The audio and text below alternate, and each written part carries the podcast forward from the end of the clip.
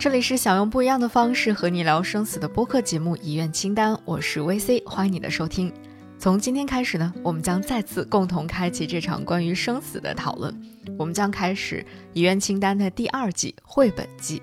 也许死亡这个话题在我们的社会语境当中依然显得过于沉重，沉重到只要出现这两个字，很多人就已经开始紧张了。那在这一季的节目当中呢，我们就从最温暖、最柔软的绘本开始。换一个角度聊生死，在最简单、最纯粹的绘本故事当中，一起温暖，一起流泪，拥抱彼此。此刻我们讨论死亡，是为了更好的活着。那今天我们要共同来翻开的第一个绘本，是来自日本非常知名的绘本作家吉竹伸介的作品。后来呢？后来怎么了？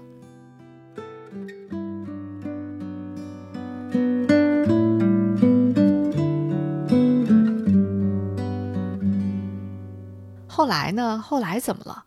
这显然是一个关于后来的故事，但是它开始于爷爷的去世。爷爷去世了，但是他却留下了一本非常奇妙的笔记本。在这个笔记本里，爷爷想象出了，也画出了他自己对于死后世界的很多很多丰富的想象。他都画了些什么呢？我们一起跟着这个绘本的小主角去看一看吧。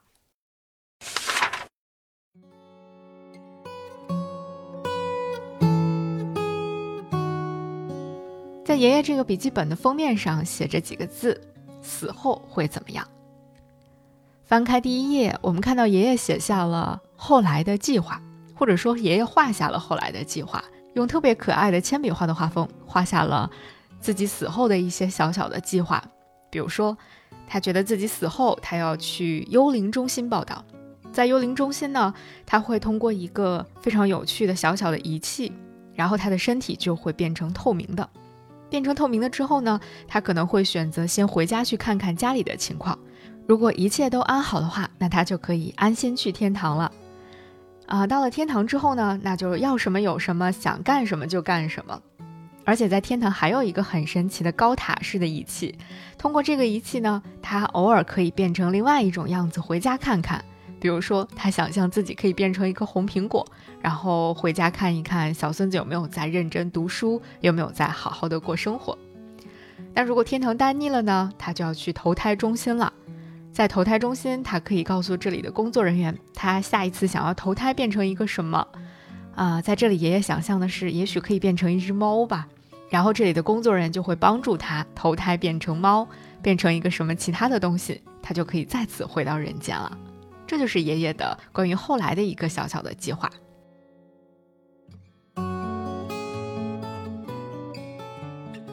下一页，爷爷画了去天堂时候自己会带什么样的装备，啊，画的非常详细，啊，比如说他有一个大大的背包，里面会装着像创可贴、换洗的衣服、毛巾、牙刷等等这些他日常旅行的时候会带的东西，还有腰包里面会放上眼镜、呃，钱包。甚至还有医保卡，不知道爷爷带着医保卡去天堂能做什么？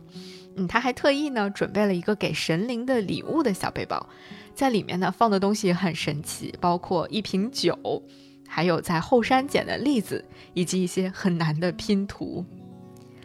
那接下来爷爷还画了他下辈子想要变成什么，比如他想要变成家里最小的孩子，也许就是可以尽情的享受各种各样的宠爱吧。他还想变成有钱人家的猫啊，或者变成动物园里的考拉啊，池塘里的乌龟、水母，甚至还想变成桂花树，或者是咖啡豆研磨机。他还画了一页，上面写着希望有这样的神灵，也就是他到神灵中心之后，他希望遇到什么样的神灵呢？啊，他的想象还挺多的，比如他希望有一个神灵能够乐意听他讲一讲过去的故事。有的神灵呢，可以帮助他回答他所有的人生疑问，比如，请问人的寿命是注定的吗？他还希望有一些神灵可以非常温和的听他诉说那些对别人说不出口的话，希望有一些神灵能听他发牢骚，还希望有一些神灵能好好的照顾他，甚至教他一些非常有意思的事情，比如说教他在天上飞，教他唱歌，帮他出谋划策，同时又不管着他。而且还能跟他趣味相投，一起玩一些小小游戏什么的。爷爷的想法可真是太多了。爷爷还想过天堂会长什么样，地狱会长什么样子。我觉得很有意思的是，爷爷还专门画了一页，上面写着：“请把我的坟墓建成这样。”他为后来的这些看到这个笔记本的人提供了各种各样的解决方案。比如说，他画下了长椅坟墓，画下了单杠坟墓，还设计了比如说写满问题的猜谜坟墓、鸟巢坟墓、蹦床坟墓、适合拍纪念照的坟墓、灯塔坟墓。积木坟墓、恐龙坟墓，还有橘子坟墓、木琴坟墓，这些坟墓就是它除了是一座坟墓之外，还有其他的一些功能。比如说，长椅坟墓是可以让人坐在这儿休息；单杠坟墓呢，可以一边来祭奠它，一边锻炼身体。嗯，像橘子坟墓呢，就不仅可以祭奠他，还可以种好吃的橘子来吃。木琴坟墓呢，就可以一边弹琴一边来祭奠他。还有，他专门设计了一个大型滑梯坟墓，希望小朋友们在他的坟墓上也可以玩得开开心心。真是一个非常可爱的爷爷呀！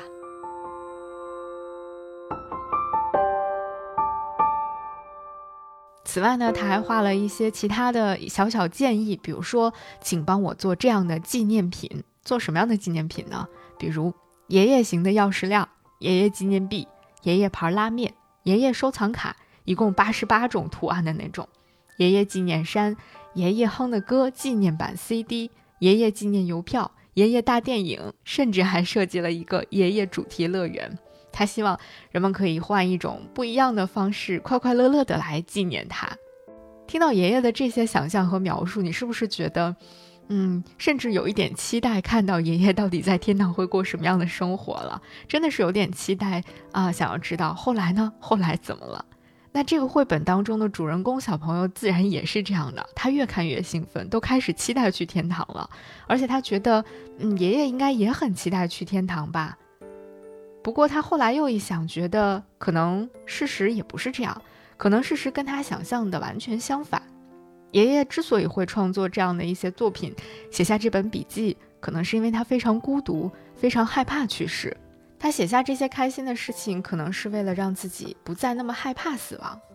但爷爷的心情到底是什么样的？是害怕还是期待，或者两种心情都有呢？他带着这个问题去找了自己的爸爸。我一开始还挺担心的，嗯，这位小朋友的爸爸会不会跟他讲一些其他的事情，岔开话题？但是没有想到，他的爸爸非常坦诚、热情地回答了小朋友关于死亡的各种各样的问题。比如说，当他问到“爸爸，你觉得爷爷到底是什么心情”的时候，爸爸非常诚实地说：“爷爷是怎么想的，恐怕只有他自己知道了。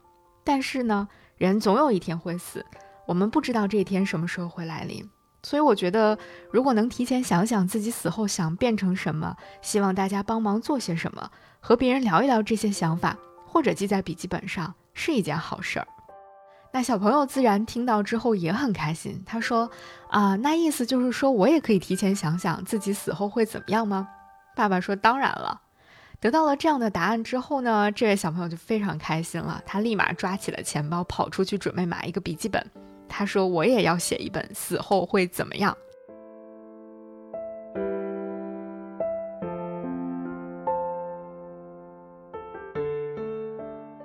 在骑车去文具店的路上呢，这位小主角在自己的心里又盘了盘自己的情感活动。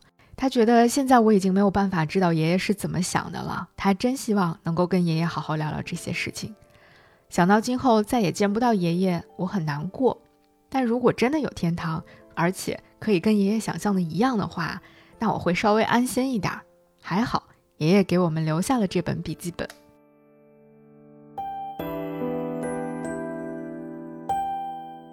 后来呢，当小主角买回了笔记本之后，他就开始了自己的创作。他开始想，如果是我死后会怎么样？比如说，他有想过，也许我可以踢出倒钩球，也许我可以抓住一只大螃蟹，我可以取得一些重大的发现，我可以英雄救美。当他刚一开始想自己死后的事情，他就意识到，现在他就已经有很多事情想做了，而且很多事情不是要等到死后才可以做，而是现在马上就可以去做的。所以这个时候，他就改变了自己的主意。他觉得，除了死后会怎么样，我还要再写一本。活着的时候做什么？于是他就马上冲出了家门，今天他要从先练习一下去天堂时要用的飞行姿势开始。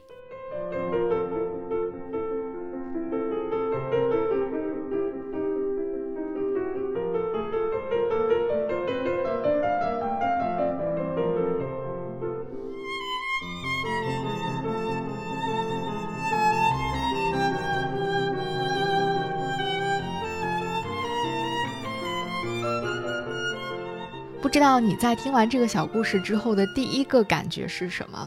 我首先是感觉还挺可爱的，因为在爷爷想象的那个充满了欢乐和希望的死后世界当中，爷爷好像已经开启了他的第二人生。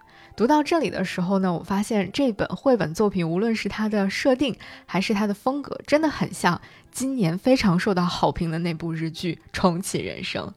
在这样的故事当中，死亡已经不再是一个彻底暗淡、充满悲伤的终结，而像是一个啊人生的小小节点一样。从这个节点开始，我们每一个人的生活又都会不一样了。爷爷就从这个节点开始，开启了他在天堂的第二人生。而且事实上，这个节点带来改变的不只有爷爷一个人，还有留下来的家人们，也就是这个绘本当中的小主角，还有他的爸爸以及其他的家人。无论是这个小男孩还是他的爸爸，他们其实也都因为爷爷的离开而开始了自己的另一段人生。因为亲人的离世对于每一个人来说，其实都是一个很重要的生命的节点。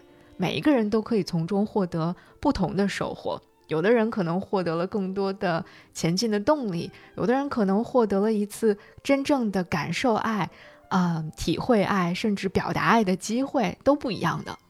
比如说，像这个主角小男孩，他看着看着爷爷的这个笔记，就已经迫不及待的想要创作一个自己的死后世界笔记本了。比如说，他开始和爸爸去讨论爷爷为什么要画这个笔记本。我刚才也说了，我特别开心的看到爸爸没有回避和孩子去讨论死亡这个话题，而且更让人开心的就是，小男孩其实是可以带入到爷爷的视角，他会去设想爷爷为什么要创作这个笔记本。爷爷到底是怀着怎样的心情去想象自己死后的世界的？以及当他完成了这一轮独立自主的思考之后，他自己意识到了一件可能对于很多成年人来说都没有意识到的事情，那就是很多个你每一次说出“要是什么什么什么之后，我就要去做什么什么事情”这样的一种表述，其实很多时候在此时此刻，你就可以马上去做这件事情，不用再等了，不必再等了。你到底在等什么呢？聊到这里的时候，我其实特别好奇，我特别好奇，正在听这期节目的你，有想过自己死后的世界会是什么样吗？你相信死后有另外一个世界吗？或者你觉得人为什么会去设想死后的世界呢？是为了克服对于死亡的恐惧吗？还是为了什么其他的原因？以及你能够接受你的家人或者你的孩子？去写一本死后日志吗？像爷爷这样，非常欢迎你在评论区啊来分享一些你的看法和你的观点。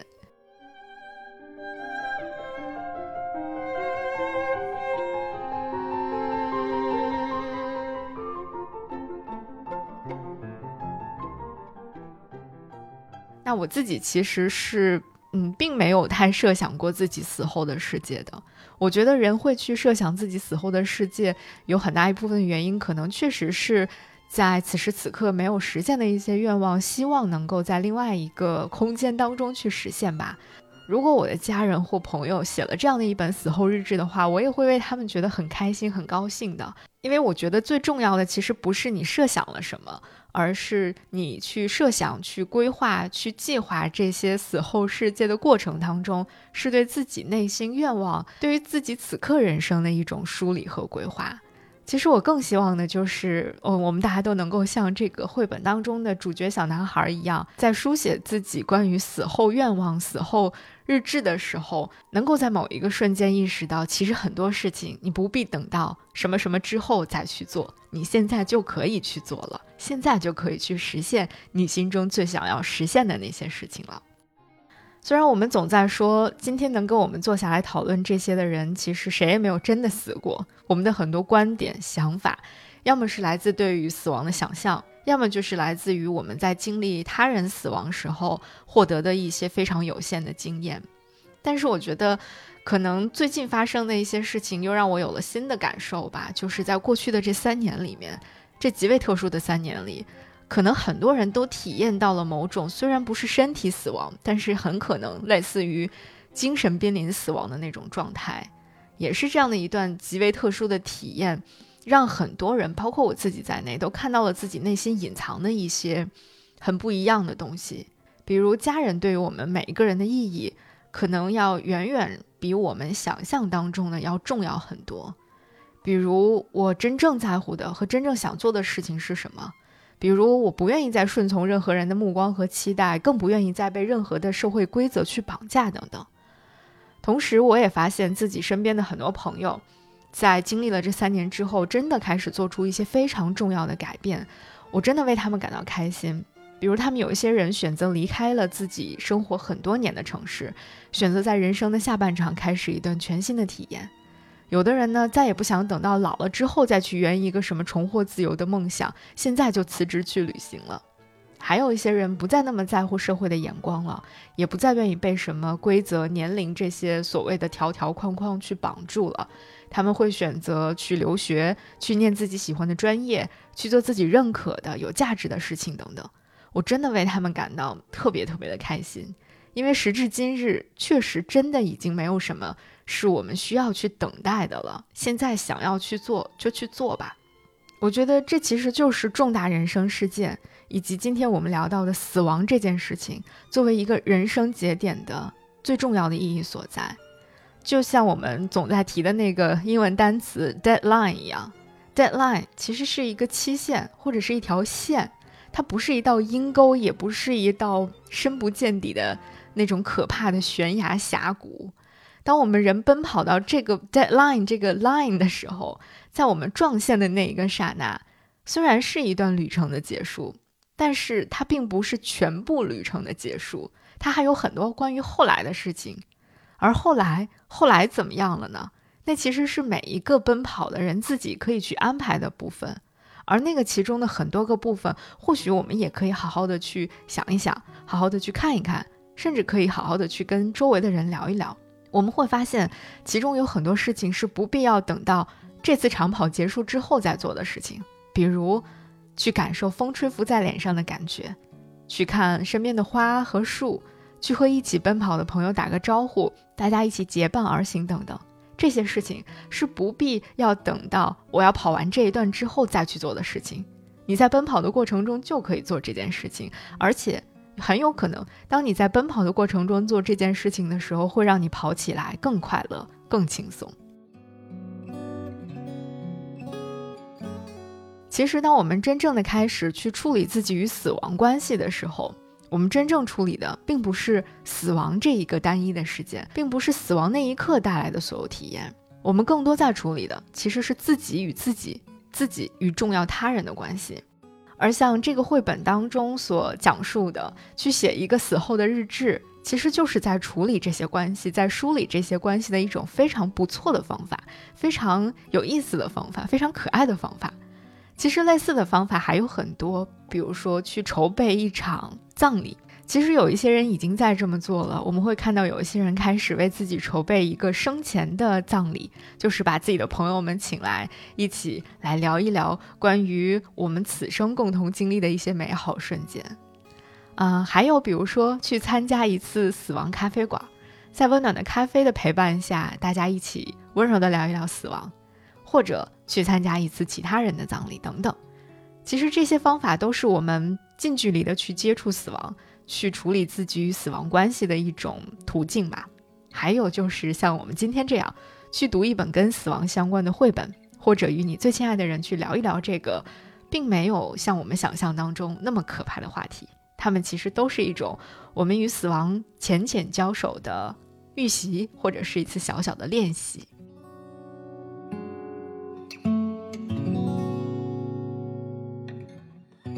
那接下来我们也来说一说，呃，创作这个绘本的人吧，吉竹伸介，他为什么要画这样的一个绘本？吉竹伸介是一个绘本作家，也是一个插画家。他在一九七三年的时候出生于日本的神奈川县。其实吉竹伸介小的时候是一个很怕生、很内向的小孩儿。他觉得自己做什么都不行。后来他因为想当一名制作电影道具或者是玩偶的手工艺人，所以去筑波大学学了艺术研究科的综合造型专业。毕业之后，他也没有马上做一个插画师，他进入了一家游戏公司，只是为了缓解当时巨大的工作压力，就常常会在工作间隙的时候画一些插画。然后到了三十岁的时候，他出版了自己的第一本插画集。后来呢，在他成为了两个孩子的爸爸之后，那个时候他已经四十岁了，他出版了自己的第一本绘画作品。这是苹果吗？也许是吧。他发现这样的绘本作品呢，可以让小朋友们从中感受到自由想象的乐趣，同时他一个人也可以乐呵呵地读下去。他的风格呢，和我们今天读的这本后来呢，后来怎么了？其实非常的像，你看连名字都还挺像的。当时呢，这本这是苹果吗？也许是吧。啊，就曾经获得过三千位日本一线店员评选的 MOA 绘本书店大奖赛的第一名，同时也获得了十二万日本小学生评选的我喜欢的童书总决选的第三名。后来还获得了很多很多的奖项。那从那个时候开始呢，吉竹伸介就成为了日本绘本界备受瞩目的作家。后来也有很多作品被引进到了中国。那我们今天读的这本后来呢？后来怎么了？其实也是一本得过很多大奖的作品。而且吉竹伸介也已经成为了很多中国的喜欢读绘本的读者们非常非常喜欢的一位绘本作家了。那至于吉竹伸介为什么会创作这样的一本跟死亡相关的绘本作品呢？其实他也有专门在采访当中讲到过。他说自己在二十七岁的时候面临了母亲的去世，在这之前呢，他母亲的身体其实一直都不太好，跟疾病做了很长时间的斗争。那在母亲去世几年之后。他的父亲也突发疾病去世了，令人措手不及的死亡和慢慢靠近的死亡，让吉竹伸介深刻的体会到了这两种死亡模样的可怕。人在离死亡很近的时候是没有办法开口谈论死亡的，这是他真实的感受。他说：“我在照顾母亲期间，其实很想问问他害怕死亡吗？就像这个绘本里面的小男孩一样，他很想问问爷爷，到底面对死亡的时候他是什么样的心态。”他说：“死当然很可怕，我是希望通过这种彼此坦率、真诚的交谈，稍微缓和一下对于死亡的恐惧。但现实是在这样的时刻，这种话是怎么也说不出来的，只能说没关系，一定会好转的。这样一些安慰人的话。母亲为了不让家人担心，总是在我们都回家之后向护工打探病情。如果我能在此之前，父母健康的时候。”和他们轻松的聊一聊这些事情，该多好啊！因为这样的一个原因，他创作了这本非常可爱的、轻松的跟孩子聊一聊死亡这个严肃话题的绘本。后来呢？后来怎么了？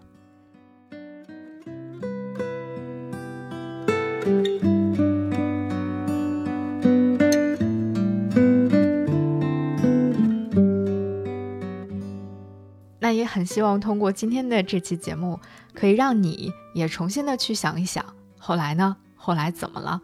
或者它也可以成为一个小小的撬动因素，让你去和自己，或者和自己的朋友、自己的家人，去温暖的聊一聊关于死亡、离别这样的话题。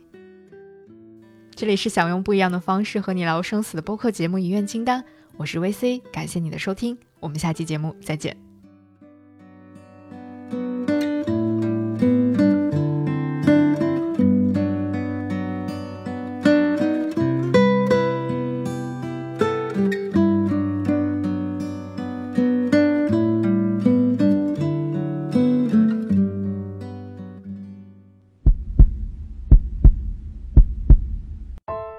遗愿清单是一档关注生命与死亡的社会人文播客，由 Marcus Media 制作出品。在这里，我们将会以丰富多样的方式感受生命，也谈论死亡，用对话、用电影、用文字、用一切可能的方式。我们相信，死亡从来不是，也不应该是一个禁忌话题。此刻，我们谈论死亡，是为了更好的活着。欢迎你在苹果 Podcast、小宇宙、喜马拉雅、网易云音乐、QQ 音乐等平台搜索“遗愿清单”订阅收听。同时，我们也欢迎有意向的品牌赞助支持这档节目，一起让世界变得更温暖、更有趣。合作联系可发送邮件至 hello at marcusmedia.com。